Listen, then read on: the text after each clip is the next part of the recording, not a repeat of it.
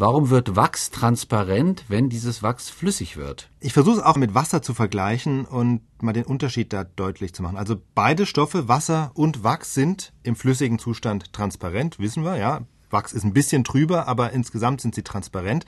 Im festen Zustand gibt's Unterschiede. Bei Wasser ist es so, wenn es friert, ist es im Idealzustand, im Idealfall immer noch transparent, wie eben die Eisschicht auf einer zugefrorenen Pfütze.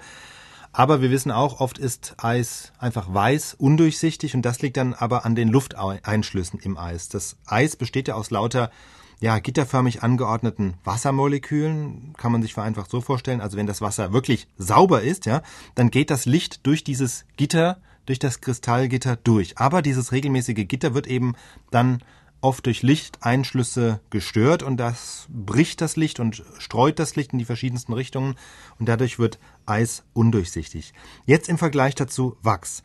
Wenn Wachs abkühlt und fest wird, dann wird es auch undurchsichtig, aber das liegt dann eben nicht an Lufteinschlüssen, sondern daran, dass Wachs ganz ähnlich wie gerade der, wie gerade die Schokolade, dass Wachs selbst schon ein Stoffgemisch ist. Also von Wasser gibt es nur eine Molekülsorte, eben H2O. Mhm, ja.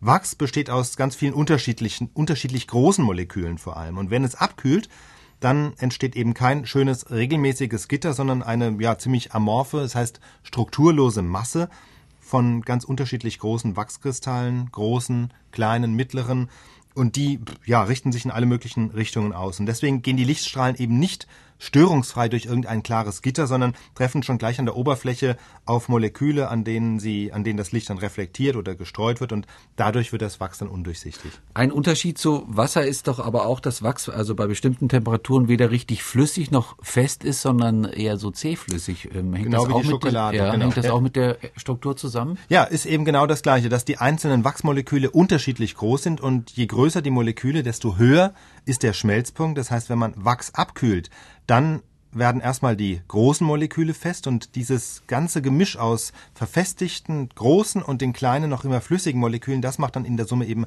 eine zähflüssige Masse. Also je mehr sie abkühlt, desto höher ist der Anteil der verfestigten Wachskristalle, aber dieses Verfestigen ist eben wie bei der Schokolade auch ein kontinuierlicher Prozess und geschieht nicht wie bei Wasser ganz plötzlich ab einem bestimmten Gefrierpunkt.